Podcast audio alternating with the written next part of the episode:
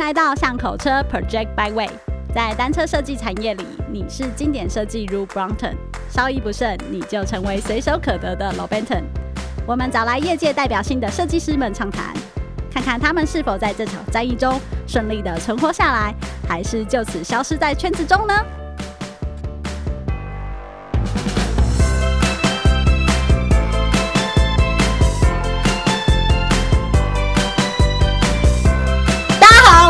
大家好，我是光头哥哥。今天很开心，Joy 来到了我们的现场。Joy，Hello，大家好。哎，Joy，你还是介绍一下自己好了，怕观众太久没听到你忘记啦。哦，好，大家好，我是 Joy。那我今天啊，我为什么会被邀来这边？是因为我是红点设计奖的代表吗？对、嗯，我们就是这么现实。不然你是路人甲，欢迎刷过来。对，因为我其实现在是一个 freelancer，yeah，yeah，所以我就是也在做一些呃有的没的自己觉得有趣的事情。嗯、然后当然，因为还是红点的代表的身份，所以还是接触很多有趣的厂商，然后看到很多有趣的产品。哎，那个红点。这个设计大奖就是应该很多人会去报名去投嘛，可是像有时候会有一些像 B N W 啊、Porsche 啊，就是很知名的品牌，他们会也会去投啊。所以这个时候，他他其实想要这这个，我们不会用进去啊。他只是想知道说，哎，那这些人是红点去拜托他来。还是还是他也要照那个规矩来投稿，说 我要来参加这一届的设计设计赛。他当然要照规矩来呀。真的假的？对啊。那如果他也要也要自己去照你那个流程，说我想参加这一届的这个这个甄选啊？对啊，对啊。真的啊。对啊，他也他也是有个负责人要上网填报名表。哦，有哎呀，也是要收报名费。对啊，当然。哦，这蛮让我讶异的呢。真的哦，哦，因为就是以就是以那个以那个品牌的知名度来说，我觉得他们应该已经不需要那个这些奖项的加持了吧？因为他本身就已经够够有知名度，够有话语权了。就是他怎么会还想说啊？我这个东西我要上红点，我要上衣服，我要我要拿到这些奖项？这个我很好奇。就因为他们已经可以不需要了。哎，可是我不知道。就比如说，苹果是一九九几年开始参加红点的时候，他们那个时候他们的知名度已经这么大了吗？他一直在在 ID 在设计的地位里面都很高啦。嗯，对，对消费者来说可能那个不不算什么吧。但是除了摒除苹果，像保时捷这种东西，法拉利他还需要去投红点啊，还需要去投衣服啊。嗯，我我好奇啦，我只是好奇。对他们，嗯，那可能我老板有跟人家塞奶之类的吧，我不知道。我给我给你三个名额，求你来，求你求你丢三个产品给我。没有，我那时候有强烈的跟光头说，不可能啦。对，就是那，就是如果你会就是去拜托人家来的话，就失去了公正性。可是某个程度，你们或许会用行销的想法去跟他谈。哎，那呃，你就是等于多了。红点或者是多了 IF 这种行销的平台概念，因为受众跟族群会比较不一样嘛，就会去关注这些设计奖的人，一定是哎，我平常就是有自己的想法，或是那个族群不太一样。然后呃，现在可能这几个大品牌 B N W 干嘛的，他们想要去打这些群众，他可能就得透过红点的方式，在你们的那个上面刊登过之后，哎，认同这个。这个奖项或者是认同这种理念的这个族群，他本来可能看不上眼 B N W，他就会因为哦，他也来参加了这个奖项哦，诶，看他的理念或想法都不错，我就愿意去，你知道掏荷包去买了。嗯、所以我是会觉得说，诶，还是有某可能程度是行销策略的合作。嗯嗯嗯，比较接近。我觉得我其实不知道，就是因为因为实际状况是什么样？对，然后因为公司非常多间，对对对，所以我只能说 in general，我觉得大概有几种常见的思考方式，嗯、但我没有办法，呃，就是没有办法给到你就是完全正确正确的答案。对对对对对，OK，对，就是我觉得啊，如果比如说你去看台湾的，呃。奖项，你应该大概就可以理解，就是说，比如说像是呃社研院他们举办的一些奖项，那他们平常可能有很多活动或者是业内这些业务往来的单位，大家就是会共享盛举。嗯，那个有时候就是一种社群的氛围，或是有点像是你知道同业工会举办一个什么交流活动，那大家其实平常如果都有在往来，就是你可能喊一喊啊，就邀一邀，大家也会觉得哎、嗯欸，好啊好啊，我们来弄个。那个这个活动，或者说哦，那好好，我们来参加这样子。嗯、就我觉得有一些可能，这我不知道，就是说这个脉络有可能套用到当年或是早年，呃，早年在这些国际舞台上参与的这些呃。我们从台湾这个视角现在看，觉得很大的这些品牌，嗯、他们可能有一些或许会是这种，就是说，因为他可能比如说在在国际工业设计协会啊，或是在创新领域啊、设计的领域啊，可能本来就跟红点的机构，或是跟呃。呃，跟 Professor Doctor Zack 有一些交流或是互动，嗯，所以他们就会一起来参与这个活动。嗯，然后，其实早期他们在倡议就是工业设计作为一种专业的时候，其实我相信大家也会很极力的一起去参加一些协会嘛，因为他想要让某一个领域的声音被看见。嗯，我我感觉就是有可能有一种是这种啦，然后。呃，剩下就是说，如果你要从呃 operation，呃不能说是 operation，应该说是如果你是要从一个品牌或这个企业里面不同的部门决策者决定是否要参与这个奖项的话，那我觉得他可能又有好几种不同的思考。比如说，他可能是设计部门，他是想要做验证，那那就很像是你去。把你的自行车的什么零组件进口到哪一个国家，你就要先通过一个认证。这种概念，它其实就是虽然它可能没有什么国家或是官方把红点列为这种必要的商业或是贸易条件，但是 但是可能对于一些设计或研发单位，它是把它当成这种检测工具在做使用嘛，嗯嗯就是去确定自己的一些。进步啦，就等于你自己线上每年去填一个评量这种概念，然后你可能也会像运动员去参加那个奥运比赛，对奥运，就是你是想要跟不同的好手去切磋嘛，就所以那切磋到最后，有时候也已经不是说你的品牌在商业市场上多成功，而且而是一种就是运动家之间的切磋，就是他是追求一种极极致的。挑战，对，就像你已经是 NBA 的明星球员了，嗯、你干嘛还要去打那个奥运的篮球赛？嗯，对对对，大概是这个意思嘛。对对对，目标目标性有点不同啦。对对，对，然后像 Nico 刚刚讲那种，就是说有一些行销部门，他就会很务实的去考量。比如说，我知道有些品牌，他可能他因应他要打不同的市场，他会去拿不同来自不同国家的设计奖项的认证，他也会去评估说不同的奖项在哪一个区域的市场沟通上是比较好的。对，所以这种就是像比较像是行销部门会有的一些思维思维方式，跟他们走的那个套路啦。对对对。然后近年其实也有一些公司是那种，就是慢慢的，我觉得台湾比较呃，就慢慢有一些公司它是 design driven 的公司。嗯、那他如果觉得他自己就是他就是呃怎么讲，他的定位就是这样，那他对他们来说就是像红点这种。设计奖的平台就是他们会去考量的这种所谓联盟或是国际上的策略伙伴。可是因为红点它目前的参与方式最简单，其实就是透过参赛参赛。嗯，对，所以而且其实就是说，其实红点如果你要从媒体的角度去看红点的话，它其实有呃后面很大一块都是都是比较像是啊帮忙你做曝光的一些。一些工具嘛，只是我觉得它跟你去买广告不一样的地方是，它前面你必须要先通过评审团的认证，至少有一个 qualify。对对，所以呢，我觉得那个就是塑造了这个，等于说它的媒体的内容是有被控管过的。嗯，那所以其实对于你要跟红点产生任何的合作之前，如果你首先先是红点得主的这个身份，对红点来说，后面很多东西都会比较好谈。嗯，因为等于已经有。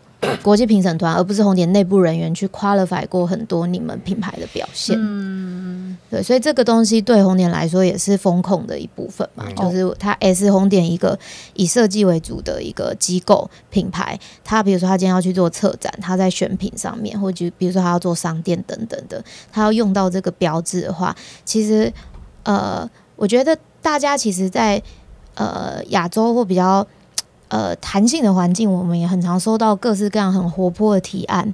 那那个那个对我们来说，其实都呃应该说从我们我台湾人的角度来看，我有时候就觉得很有趣。可是其实在，在在到德国那边，其实很多都呃被挡，因为他们其实就很有原则，嗯，然后嗯，就他们就是很忠于那个本业，就是把自己做设计的专家的认证的这件事情做好。那后面那些东西，他们其实都是呃怎么讲？他们都是呃回应这个奖项选出来的这些内容去做。延展这样子。嗯、你刚刚你提到那个有些提案会被德国那边挡下来，我在猜会不会有可能会是因为文化的隔阂，他不他不理解说，假设我今天送个八家酱的东西过去，嗯、他他会搞不清楚说你你的八家酱到底在干嘛？嗯，对我我只是想说有没有可能是因为文化的背景不了解或者是误会，然后他就不能知道，他就他也不知道那历史的脉络是什么，他就不能理解说。你那个八家酱在玩的是什么东西？应该比较不会像这个方面吧。嗯、我我我呃，但是我觉得光头他想要讲的是说，哎，就是有一个那个存在性的 gap，可能是我们可能习惯上设计的思路是比较可能是呃转一些方向。就是说，呃，我为了要闪专利，或者是闪一些别人的设计的外观造型什么的，我们去闪了这些东西的脉络，然后会让评审觉得说，哎，你们这样子根本就可能叫不不叫原创了，失去了原创的精神，你们只是在别人的东西上面加，就是你知道添油加醋做，对对对对对，然后看起来好像是个全新的东西了。我在想说，会不会是比较偏向说，哎，在设计的思路跟原创性走的脉络。会不不容易被那个就是当地的评审给理解，他会觉得说、嗯、啊，你们这样子就好像没有什么设计设计的本意存在了。嗯嗯嗯、但是其实我们可能是受限于很多专利的问题嘛。我想这样子做，而且我觉得我这样子做根本就是比以前那些东西更好、更创新。这、嗯、是你们不懂的欣赏。像我就觉得那个什么那个好神托，好神托如果送去得一个红点奖。那不是绝对电爆人家的，有机会吗？好神托，好神托好像有得奖哎，我不知道，我印象中好像好神托有得红点。哦，真的吗？可是我眼光是对的，哎，但我们可能要笔记一下，事后确认，没问题，我会去，好神要确认一下。好，有可能，可能是在好像有哦，对啊，草神托这很棒，很了了不起啊。然后电蚊拍，电蚊拍也可以拿去红点奖啊，可以。但是也许德国人不知道说你为什么要去电那个蚊子啊？不会啊，就是就随就嗯，我我觉得你们两个。啊，好多点要回应哦，慢慢来，慢慢来，慢慢来。我们来录这个音就是要知道你在想什么东西。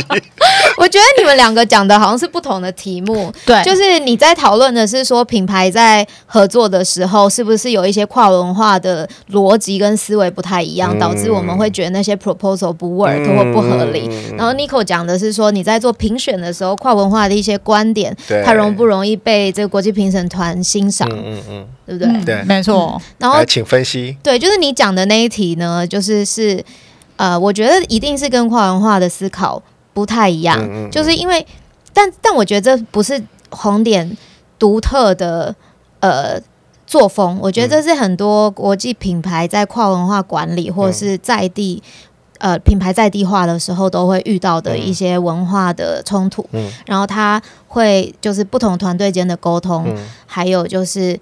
呃，就是说这个呃，在地的这个呃，怎么讲，在地的这个点，它运营上的这个呃策略，都都是会是这个品牌去考量的一些要素。米其林，它这一次被台北的某一些餐厅嘛，哈，就是被拒绝说，你你不要再派那个那个秘密客来访我的店了。所以说这件事情也让我意识到说，哦，原来今天那个你要上米其林餐厅，不是你去发一个邀请函去让他来评你，而是他有可能就是乱枪打鸟的去去去 survey 所有市场上他觉得够够有趣的餐厅，然后他就是不管你要不要，他就会把你做出一个排序出来。嗯，哦，原来是原来米其林餐厅是这样子的，它的评比是用这样的方式在进行的，那就让我想到说，像红点是呃要你主动去参赛，那我才会把你放在这个名单里面去做去做去做挑选嘛。对对，所以说我只是想说，哦，原来这这世界上这些排名是是有这两种不同的模式啦。嗯、哦，对，你自己去报名的。嗯，跟一种是我不管你，我我全部都要拉来拉来做比较。哎，我不知道他比较的范围是你刚刚说乱枪打鸟，你米其林，嗯，他应该哦，我不，我当然那个不是乱枪打鸟啦，他说他一定是有一定的。筛选的标准，对对对，已经有候选，应该是有一个候选名单啦。就是可能根据网以前以前没有网络，可能就是大家什么杂志有写过啊，或者是大家前几大前几百大，对对对，他们。但是重点是我今天我是个餐厅主，那个我没有办法去拒绝说，我我我不让你来，我我不想上那个评选对的名单里面呢。他的意思是说，他们想要。拒绝这件事情，就是你不要把，你不要把我排上去，你不要派命运一刻来、嗯、来那个来挑战我这样子。嗯，我想说哇，好特别哦。嗯嗯，对，因为他那个缘由也不太一样嘛，因为他本来就是那个米其林的那个那个老板，他自己是个老饕，然后他爱吃什么，他就是他自己的笔记本嘛。是是是是，是。是因为大家都。可能觉得他相信他的品味，嗯、然后慢慢演变成现在的这一套系统。系统是是是，我感觉比较像这样，所以所以哦，所以这样的话就变成说是他他本来就是一种嗯，怎么讲，有点像是嗯。不好意思，没关系。呃，我感觉那就比较像是说，呃，一个有品味的人把他的那个生活中的这些挑选的口袋名单分享给大家的感觉。嗯嗯嗯、对啊，就如果以这个品牌的感受来说，我们的想象是这样子啦。对对，那如果是这样的话，其实台湾其实有一些呃媒体不是也常常会因为会做一些排序嘛？对嘛？编辑会去做排序，然后就去询问说。人家想不想来领这个奖嘛？我想应该也是都会发生这样子的事情。嗯、那如果有一些单位他 appreciate 你 as 一个很好的伙伴，嗯、或是感觉你跟他的这个品牌想要曝光的管道跟被看见的方式是吻合的，嗯、他可能就会接受嘛。那有一些他可能就也会拒绝，对对，对不对？对，对。那不过这次你贴给我那个感觉情绪比较多，就比较不是那么委婉。嗯，他就是也是公开就说你你不要这样子做，对对对对，对啊。那我觉得这个很多其实就是我觉得这是这这几年其实因为在地精神崛起嘛，就我觉得不是也也不是只有台湾啦，因为在中国大陆也是蛮多是本地精神跟国际品牌之间的一些拉扯，对啊。所以呃，我觉得这个就是观点啦，观点，你站在哪一个视角看哪一件事情，然后。是谁来看？就是你的目标族群是谁？就好像我们刚刚讲的那个本地人都觉得好吃的那个餐厅，跟旅游指南上写那个观光客评比第一名的餐厅，经常都不一样嘛。因为本地人的口味跟观光客的口味也不一样。那本地人看事情的标准也跟观光客看不一样。他比如说，他觉得早餐店好吃，里面也包含了。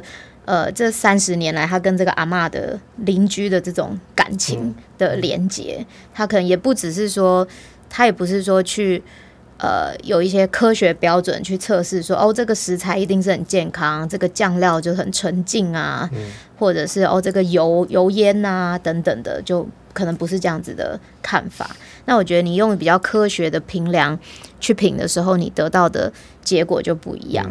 对，像我像我老板啊，就是。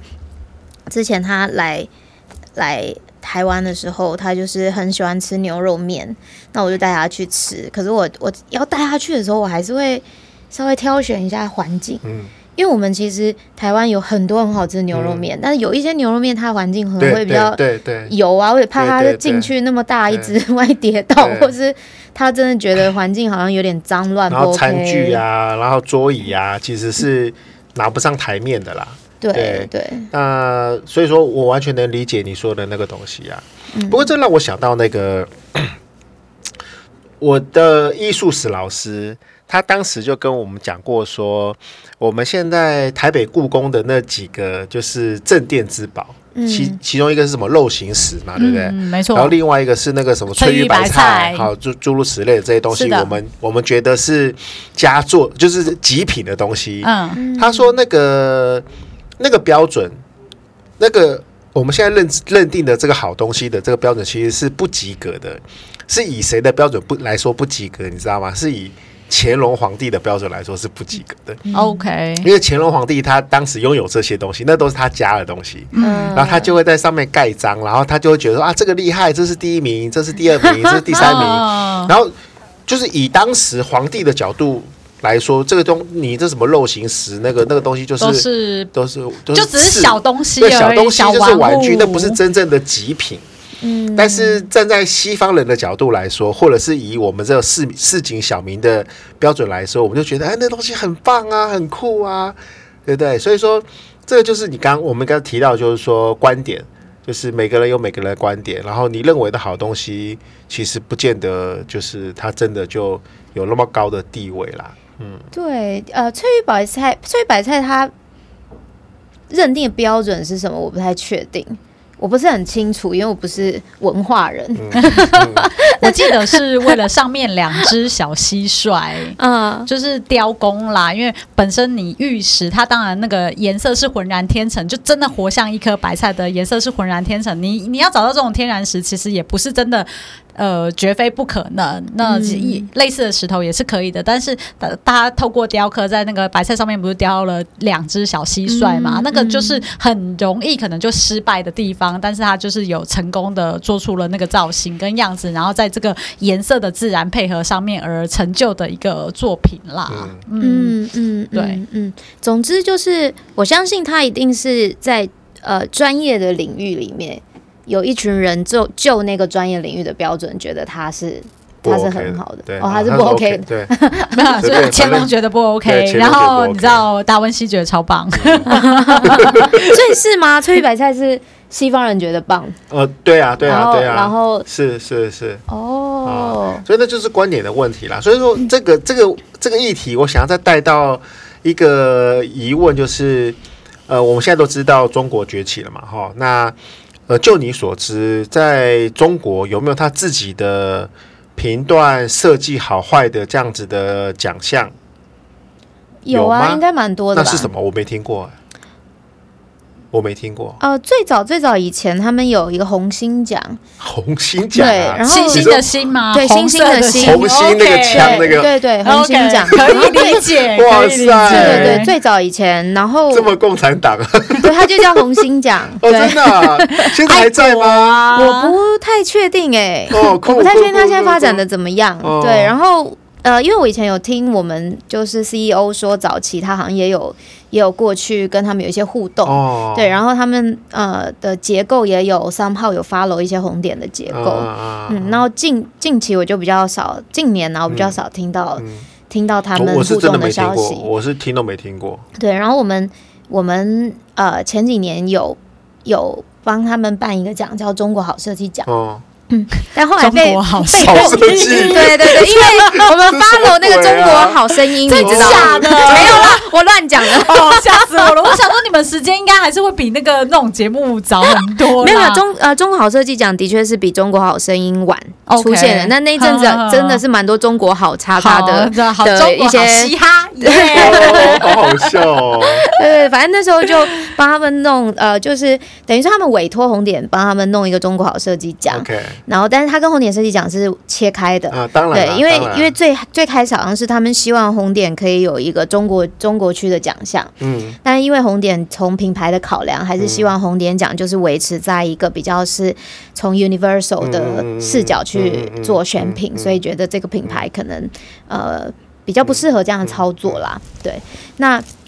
所以那时候有帮他们办那个哦，对，这也回答到你刚刚刚刚是有一题，嗯、就是说以红点奖来说，它还是以全球市场在评产品啦。嗯，对，所以就是的确某一些地方文化性的东西，它会被 appreciate，可是它会在通用性上跟实用性上，或是比较科学的一些角度，嗯、或承袭包浩斯对设计的一些呃偏好，包浩斯系统对设计的一些偏好上会被检视。嗯。对，然后呃。